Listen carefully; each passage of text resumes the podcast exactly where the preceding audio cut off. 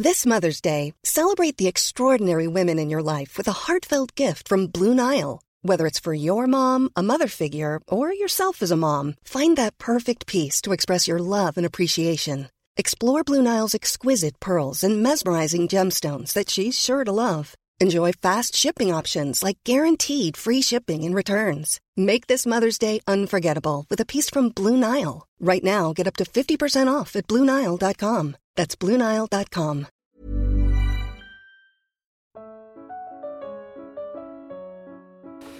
Bonjour, merci pour votre fidélité au podcast Orbis. Nous allons parler de l'Europe et de l'Union européenne, un sujet éminemment important. On parle du Brexit, on parle des futures élections européennes à venir en 2019. On parle également de, relations, du couple franco-allemand, de la question du pays de l'ensemble de Visegrad. Euh, beaucoup d'interrogations sur cette géopolitique actuelle et à venir euh, de l'Union européenne et du continent européen. Des interrogations que nous allons essayer d'éclaircir et euh, d'éclairer au cours de cette émission. Je reçois Pierre Verluise. Bonjour, merci d'avoir accepté notre invitation. Vous êtes docteur en, géopolitique, vous êtes directeur du diploweb.com euh, et euh, vous venez de publier aux éditions du Diploweb Histoire, géographie et géopolitique de l'Union européenne que l'on peut euh, acheter directement via le site du Diploweb site sur lequel on retrouve aussi de nombreux articles euh, consacrés euh, à, cette question. Euh, Pierre Verluis, peut-être une, première question en ce début d'émission. Il, y a une sorte de paradoxe sur, l'Europe, c'est que nous sommes européens quand on est évidemment en, France.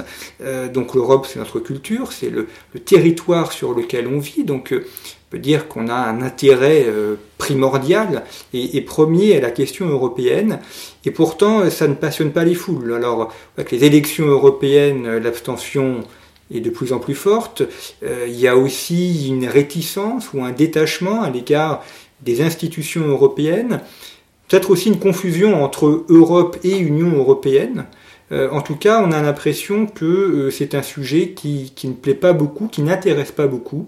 Euh, est-ce que vous, l'analysez aussi dans ce cadre-là ou est-ce que vous en voyez aussi une interrogation sur ce rapport? Le livre Histoire, géographie et géopolitique de l'Union européenne est disponible sur Amazon et non pas par le Diploweb. Euh, ceci posé, euh, l'histoire de la construction européenne en renvoie au lendemain de la Seconde Guerre mondiale. Longtemps, l'idée a été portée par une affirmation qui globalement est exacte, qui est que la construction européenne, c'est la paix. Il est vrai qu'entre la France et l'Allemagne, il y a eu par le passé des conflits euh, pour le moins douloureux. Néanmoins, les générations auxquelles le message l'Europe, c'est la paix parlait euh, sont maintenant peu nombreuses pour des raisons euh, d'espérance de vie des uns et des autres. Et ça ne parle pas du tout aux jeunes générations. Quand on dit à quelqu'un de 20 à 25 ans, l'Europe c'est la paix, il répond oui. Et, après, si c'est tout ce que vous avez à me vendre, ça ne fait pas beaucoup. Alors il est vrai que depuis 1979, la participation aux élections pour le Parlement européen diminue régulièrement, sauf pour les deux dernières élections pour le Parlement, où la participation a été de 43%.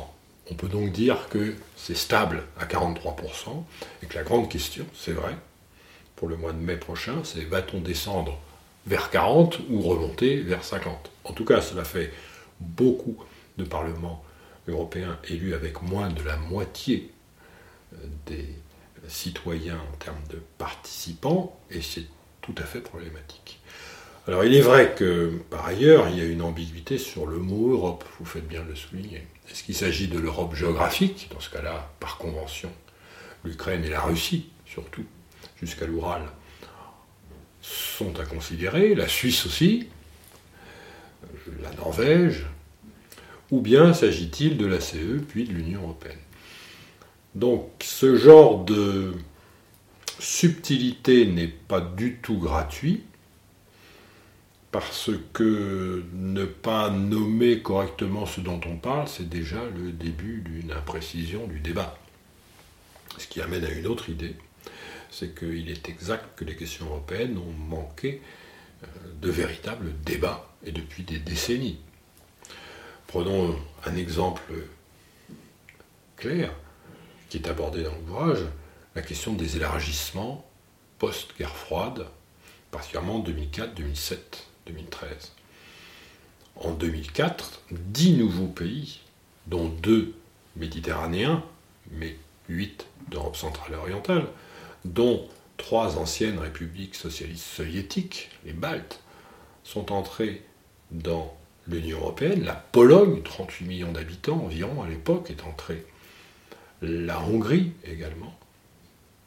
Sans qu'il y ait véritablement de débat dans les anciens États membres, notamment les pays fondateurs. On sait bien un interdit d'organiser dans les États membres, même pas un référendum, mais au moins un débat. Je vous invite à vérifier dans les archives les éléments de communication qui étaient mis à disposition par la Commission européenne aux rédactions. C'était dormez tranquille, maman s'occupe de tout, demain sera comme hier.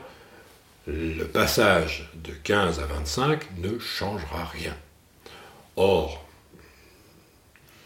on peut à la fois admettre que l'élargissement était justifié, pour certaines raisons, encore faut-il les mettre sur la table, et notamment pointer l'articulation entre deux élargissements qui ne sont jamais mis en relation et qui sont pourtant étroitement liés, c'est l'élargissement de l'OTAN qui donne le rythme, qui définit une partie du périmètre, et l'élargissement de l'Union européenne, et oser écouter le débat. On n'a pas accepté qu'il y ait de débat. Le résultat, il a en 2005 le nom français au projet de constitution pour l'Europe qui provoque pendant au moins deux ans un coma institutionnel concernant l'Union européenne. Donc la question n'est pas de savoir si c'était bien ou pas de voter non. Oui, ce qui est sûr, c'est qu'il y a une relation entre les deux. Et qu'à force de ne pas poser de questions, on produit des effets. Je termine par une dernière idée, c'est qu'il est vrai aussi que poser des questions, comme on le fait en ce moment encore avec les fameuses consultations citoyennes, dont le Deep Web a organisé deux exercices, c'est d'abord avoir euh, l'obligation de se bagarrer pour lever des citoyens prêts à réfléchir et à débattre. C'est pas si simple que ça. Et ensuite, on observe que les citoyens qui participent sont de niveaux très variés. Il y a à la fois des citoyens très informés, qui connaissent parfaitement les Balkans occidentaux, par exemple, ou les questions de défense, et puis, et c'est normal, et c'est inévitable, des citoyens qui s'intéressent aux questions européennes, mais qui ont un niveau de connaissance moindre, qui viennent surtout pour écouter, ou qui ont des représentations qui euh, ne résistent pas forcément à l'analyse, mais il faut qu'elles s'expriment. Et ces moments, ces consultations citoyennes, sont à la fois une nécessité, une innovation, parce qu'on ne l'avait pas fait, sauf de ma part précédemment, et en même temps on touche bien du doigt que les questions européennes sont complexes, et que, fort heureusement, on a le droit d'être boulanger, on a le droit d'être policier, on a le droit d'être professeur d'éducation civique, et de ne pas euh, être expert des questions européennes. Donc, ces questions sont complexes, et on a trop longtemps voulu traiter les questions européennes de manière idéologique. Moyennant quoi, les gens euh, en Europe étant loin d'être idiots, puisque c'est quand même un territoire qui est cultivé depuis des siècles et des siècles, sentent bien, identifient le discours idéologique, et plus personne ne s'intéresse véritablement aux idéologies. Donc le résultat, c'est qu'on a l'impression que ça intéresse peu de gens. En fait, c'est faux. Les questions européennes intéressent quand on met le doigt là où ça fait mal, sur les vrais sujets. Justement, il y a peut-être un, sujet euh, qui, est un peu douloureux, c'est vous avez évoqué la question de la paix. Pour autant, euh, dans, la guerre des Balkans, dans les années 90, l'Union européenne a été impuissante. C'est les États-Unis qui ont rétabli la paix. Euh, en Ukraine actuellement et en Crimée, l'Union européenne a aussi été impuissante. On a l'impression que les États-Unis qui, qui mène le jeu. Et puis sur la question migratoire, euh, impuissance aussi d'un front commun et uni. Et là, ce sont les États qui prennent chacun des, dispositions euh, les uns après les autres. Donc finalement sur des, enjeux majeurs, la, guerre civile ou la guerre entre États sur le continent européen et, la question migratoire, on a l'impression d'une impuissance de l'Union européenne. Concernant l'Ukraine, d'abord il faut pointer quand même la responsabilité première. C'est la Russie qui a violé un accord international concernant ses frontières et personne d'autre.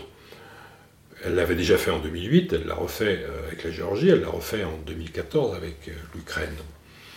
Néanmoins, pour euh, apporter une nuance et un fait au débat, c'est quand même la France et l'Allemagne qui ont été des acteurs des accords de Kiev, de Minsk, pardon, des accords de Minsk 1 et Minsk 2, France et Allemagne qui sont des États membres de l'Union européenne. Néanmoins, euh, chacun sait que la Russie s'occupe à entretenir euh, dans le Donbass des euh, combattants qui contribuent à déstabiliser la situation en Ukraine de façon à pénaliser de nécessaires réformes en Ukraine. Concernant l'immigration, on a un paradoxe tout à fait étonnant, premièrement, je plaide ici coupable, euh, on a découvert que les frontières extérieures de l'Union européenne, les frontières de Schengen pour les États membres de Schengen, étaient des passoires. C'est quand même incroyable. J'avoue honnêtement avoir été un peu pris à contre-pied sur ce sujet, parce que ça n'était pas la représentation qu'on se faisait des frontières extérieures. Quoi qu'il en soit, il y a un paradoxe tout à fait étonnant sur la question migratoire qui renvoie là aussi à la question du débat. L'Union européenne, depuis plusieurs décennies, a l'essentiel, les 4 cinquièmes de son accroissement total de la population qui vient de l'accroissement migratoire. Et seulement un cinquième qui vient de l'accroissement naturel. Parce que les États membres de l'Union européenne, et leur population surtout, ont, pour des raisons nombreuses, euh, peu d'enfants. C'est un fait. La moyenne dans l'Union européenne de l'indice de fécondité, c'est 1,6 enfants par femme, quand il en faudrait 2,1 pour remplacer simplement les générations. Autrement dit, faute de faire des enfants en nombre suffisant, on capte les enfants des autres. Concrètement, c'est grâce à ça que la population de l'Union européenne a un accroissement total légèrement positif. En 2000 2015 et 2016, la totalité de l'accroissement total de l'UE vient de l'accroissement migratoire. Parce que l'accroissement naturel a été ces deux années-là négatif.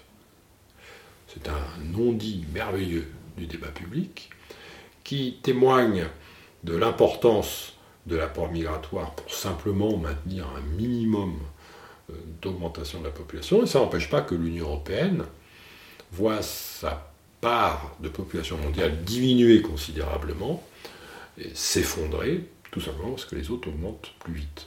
On peut s'inquiéter peut-être de l'augmentation de la population mondiale, c'est un vrai sujet, on peut réfléchir à la question euh, notamment de l'augmentation de la population rapide en Afrique, qui est un sujet important à mettre en relation d'ailleurs avec l'immigration. Mais ce qui est certain, c'est que nous sommes un peu schizophrènes, c'est ça que je veux dire.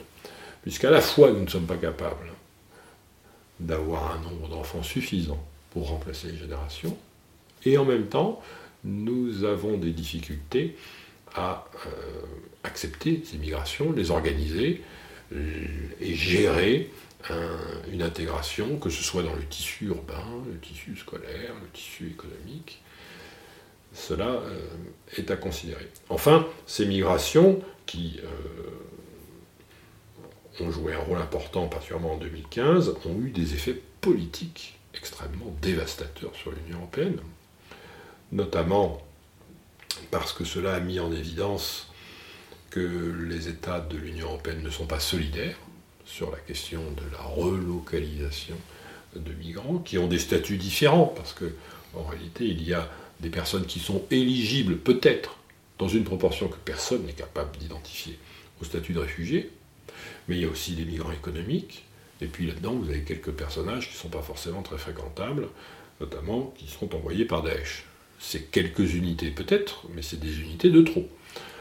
Donc il faut ni tomber dans la paranoïa, ni tomber dans l'angélisme, mais c'est un vrai sujet. Quoi qu'il en soit, euh, l'Union européenne a été mise en difficulté, puisque la Hongrie a eu un comportement très ambivalent en réalité, en refusant un certain nombre de relocalisations. La Pologne elle-même a eu euh, une orientation politique qui la met en difficulté avec l'Union européenne, et bien d'autres.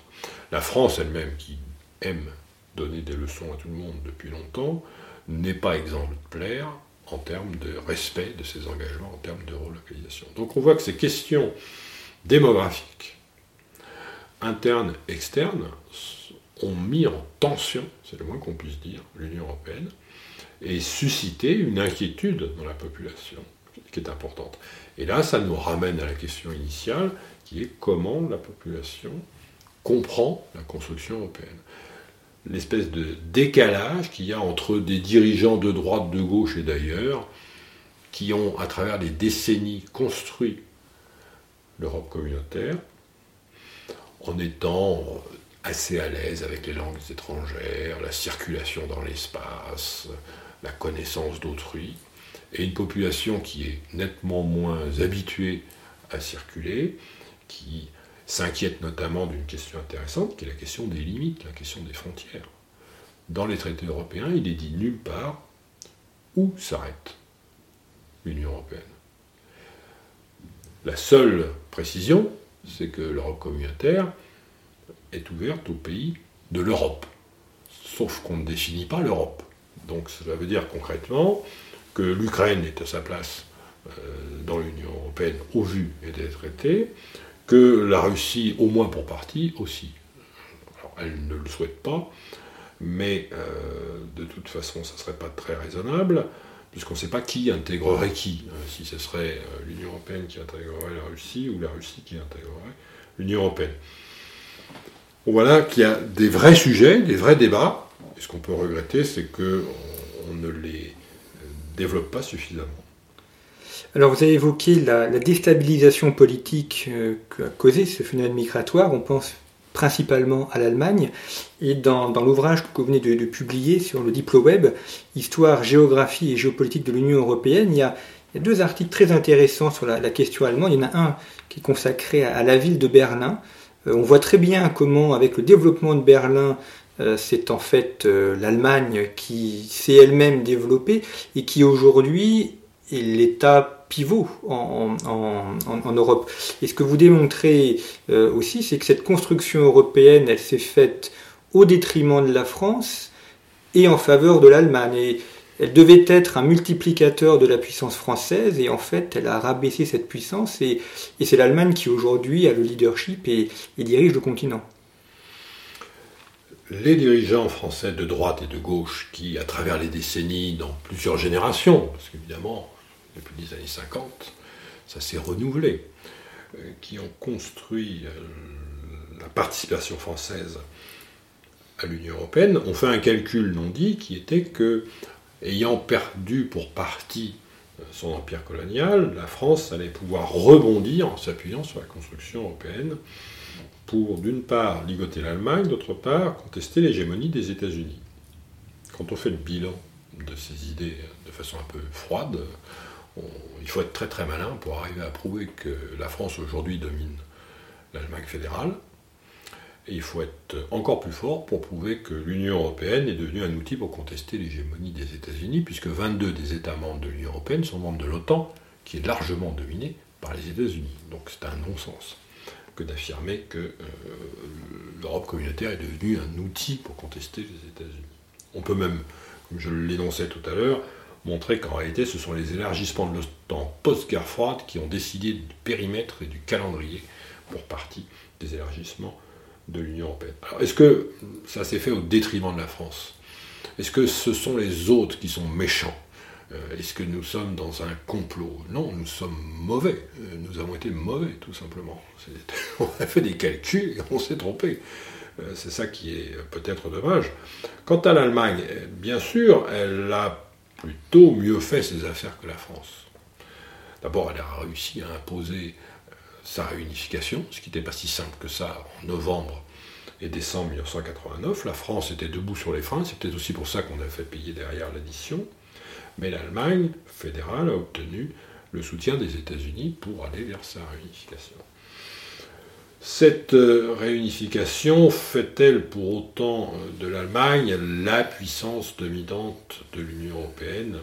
Oui et non. Oui parce qu'elle est beaucoup plus riche.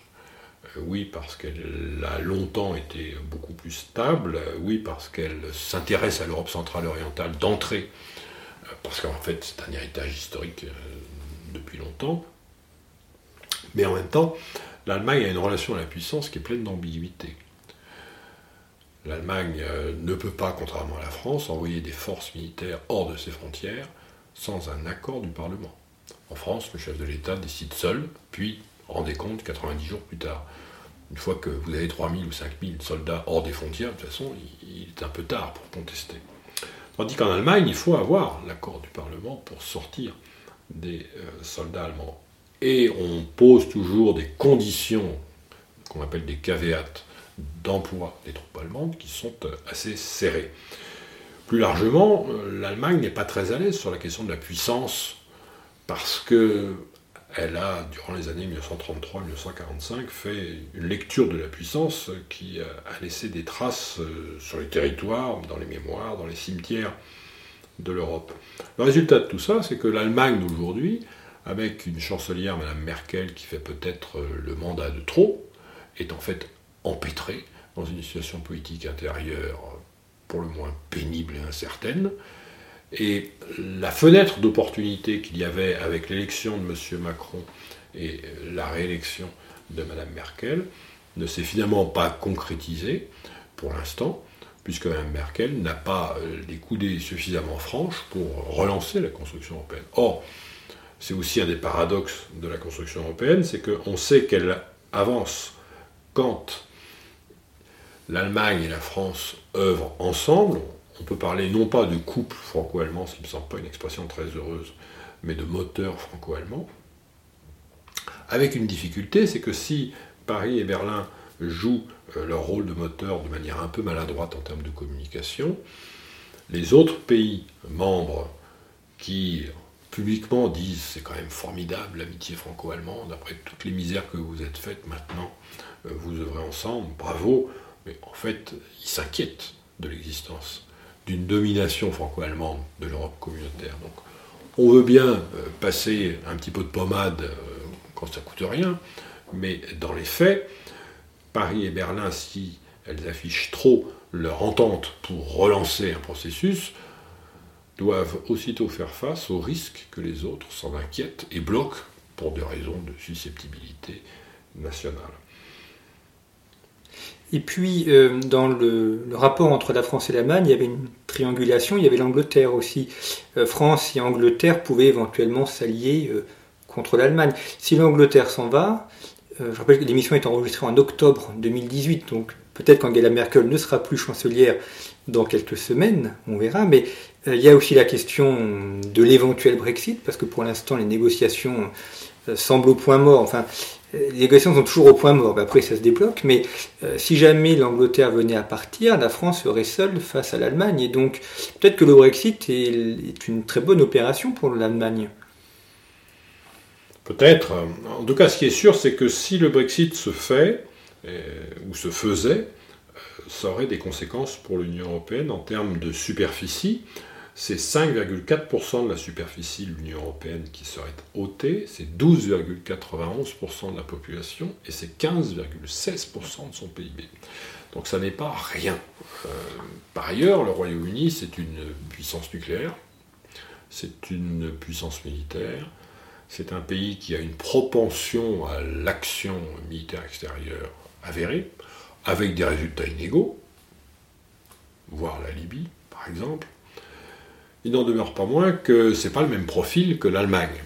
Alors est-ce que l'Allemagne est à mesure d'en profiter? Il faudra voir. Ce qui est certain, c'est que euh, la France a cherché, par exemple, elle aussi à en profiter, notamment en essayant de rapatrier un certain nombre d'activités financières qui étaient à Londres sur la place de Paris, enfin la place financière dominante en Europe communautaire Ça n'est pas Paris, mais Francfort.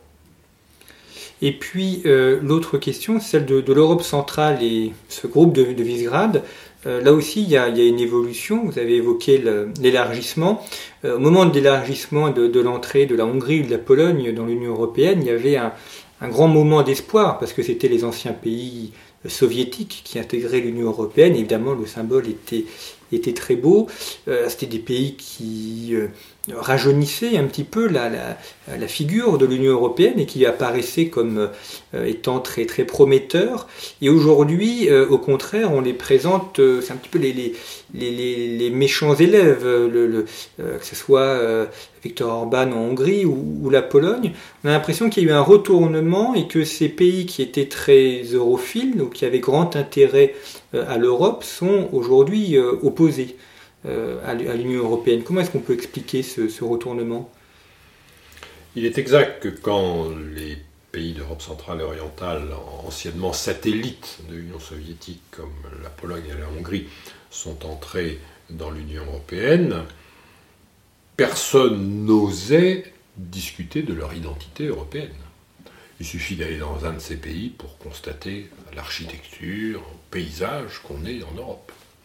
Et à bien des égards, les Polonais, par exemple, faisaient observer qu'ils avaient conservé les racines de la culture européenne durant la guerre froide plutôt mieux que les pays d'Europe de l'Ouest qui s'étaient laissés américaniser. On peut en discuter, mais c'était le ressenti. Il est vrai qu'aujourd'hui, après avoir largement bénéficié des transferts de fonds de l'Union européenne, que ce soit euh, pour les régions, pour l'agriculture ou d'autres éléments encore, ces pays d'Europe centrale et orientale, pour certains, euh, sont euh, à côté des valeurs de l'article 2 du traité de l'Union européenne. Dans le cas de la Hongrie, c'est une affaire qui dure depuis 2010, ce qui peut faire réfléchir. Pour ma part, j'ai dès 2011 écrit sur le diplôme un article qui fait environ une vingtaine de pages papier pour montrer point par point en quoi M. Orban commençait à s'asseoir notamment sur la question de la séparation des pouvoirs, qui est une question forte et importante, sur la question du pluralisme des médias, qui est une question à considérer, sur la question des minorités, pourrait-on ajouter. Et ce qui est fascinant, c'est qu'on est en 2018. Et ça n'est qu'en 2018 que la Hongrie commence depuis quelque temps à être visée par le Parlement européen qui a recommandé au Conseil d'activer l'article 7 euh, du traité pour suspendre un jour, peut-être, sait-on jamais, les droits de vote de la Hongrie. Et ce qui est fascinant, c'est qu'on observe que un, ça n'est pas encore fait. Deux, de toute façon, la Pologne, depuis 2017, est sous procédure article 7. Et ce qui est fascinant, c'est qu'on s'aperçoit que ceux qui ont pensé le traité sur l'Union européenne ont été d'une naïveté confondante, puisque ils ont pensé des procédures de suspension de droit de vote avec une multitude de portes de sortie, en se disant si jamais un jour, dans 10 ans, dans 15 ans, c'est notre pays qui est visé par cela, il faut qu'on puisse s'en sortir. Donc il y a des portes de sortie. Mais surtout, on n'avait jamais imaginé qu'il y ait plus de un pays qui puisse être concerné par cette affaire, et que donc deux pays puissent se protéger l'un l'autre en agitant un droit de veto. Donc on a aujourd'hui plusieurs pays d'Europe centrale et orientale qui ont fait savoir que si euh, la Hongrie ou la Pologne étaient arrivé en bout de procédure, il lèverait la main et stopperait le processus. Donc ça veut dire que cette arme atomique de l'article 7 est en fait un pétard mouillé. Est-ce que ça ne veut pas dire qu'il y a aussi deux Europes, euh, une Europe de l'Est et une Europe de l'Ouest, et que euh, l'intégration n'a pas prise, ou que peut-être même l'intégration ne serait pas bonne, et que pourrait revenir à une Europe rhénane, l'Europe des six du début? C'est une vraie question. On, peut aussi revenir euh, au temps des Capétiens et revenir euh, en arrière, peut-être sur le papier, mais dans les faits, non. Euh, c'est-à-dire que dans les faits, on ne va pas rembobiner l'histoire. En revanche, ça pointe du doigt une idée que les Français généralement apprécient, c'est que les élargissements ont été trop vite, trop loin, et qu'il faudrait faire une Europe de plusieurs cercles ou à plusieurs vitesses. Mais dans les faits, elle est déjà à plusieurs vitesses, en fait. Euh, puisqu'il y a ceux qui sont dans l'euro, ceux qui ne sont pas dans l'euro, ceux qui sont en Schengen, ceux qui ne sont pas en Schengen, ceux qui ont un PIB par habitant, on un pouvoir d'achat au-dessus de la moyenne de l'UE, et les autres, on peut continuer comme ça à l'infini. Ça pose des véritables questions, et finalement, on s'aperçoit que l'Union européenne souffre de n'avoir jamais été pensée de manière géopolitique. Tout simplement. C'est-à-dire qu'on ne s'est pas posé la question. Ces pays qu'on veut faire rentrer, quelles sont leurs représentations du monde Quels sont leurs alliés, s'ils en ont Quels sont leurs ennemis Quels sont leurs intérêts Quels sont les points de convergence, les points de divergence entre ces États et de tout cela, qu'est-ce qu'on pourrait peut-être faire Avec une question tout à fait centrale, qui est la relation pour le moins ambiguë de l'Union européenne à la puissance. Comme on l'a dit au début de notre propos, la construction européenne, et c'est une vertu, a été faite pour penser la paix. Très bien. Sauf que, semble-t-il, l'ensemble de la planète n'est pas occupé que par des pays et des dirigeants qui pensent à la paix nuit et jour, et que les risques existent, et que dans un monde qui n'est plus bipolaire, qui était déjà dangereux à cette époque-là, mais qui est dans une recherche, on ne sait pas trop s'il est monopolaire, unipolaire, multipolaire, ou apolaire, ou autre chose encore, les risques sont importants, et il faut savoir se protéger, mais aussi développer ses intérêts, donc avoir une stratégie, une quête de puissance. Or, dans l'Union européenne, qui d'autre que la France se préoccupe véritablement de la puissance? Quand on est français, on a été éduqué depuis euh, notre plus jeune âge par euh, les figures de Louis XIV, de Napoléon, de De Gaulle et de tant d'autres. Et on a une propension à la puissance. C'est une obsession.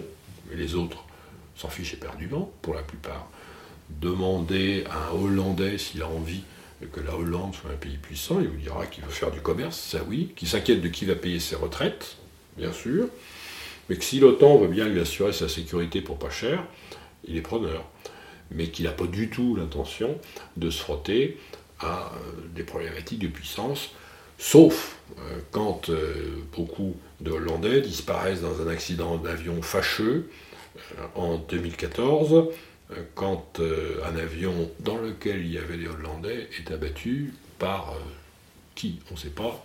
Euh, certains disent des séparatistes ukrainiens armés par les Russes. Alors là, tout d'un coup, une large partie de l'opinion hollandaise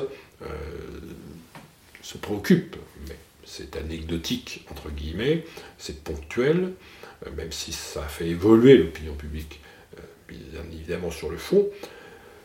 Donc le résultat de tout ça, c'est que faute d'avoir pensé la géopolitique de l'Union européenne, faute d'avoir pensé euh, sa défense, et ça nous ramène au Brexit, puisque nos amis britanniques sont entrés en 1973, après la disparition du général de Gaulle, grâce au soutien ou à l'accord de Georges Pompidou, avec euh, le souci de défendre les intérêts des États-Unis aussi. Et les Britanniques ont tordu le cou autant qu'ils ont pu à toute Europe de la défense.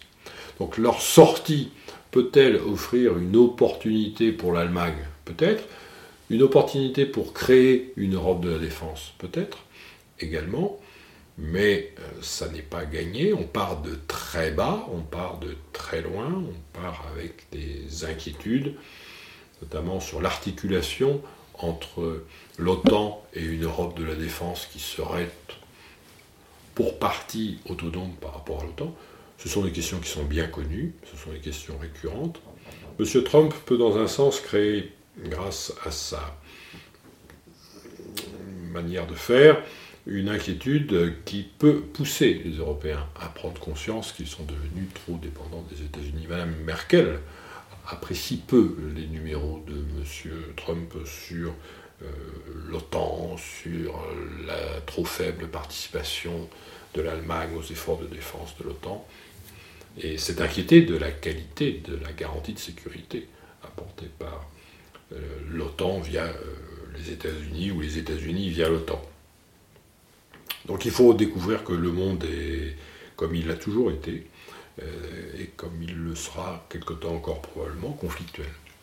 Et dans cette conflictualité, euh, Pierre Verluise, il y a le, sujet de, l'extraterritorialité du droit et puis euh, des sanctions que les États-Unis ont, imposées à, l'Iran. On a vu que ça, ça pénalisé les entreprises européennes et notamment françaises et, allemandes.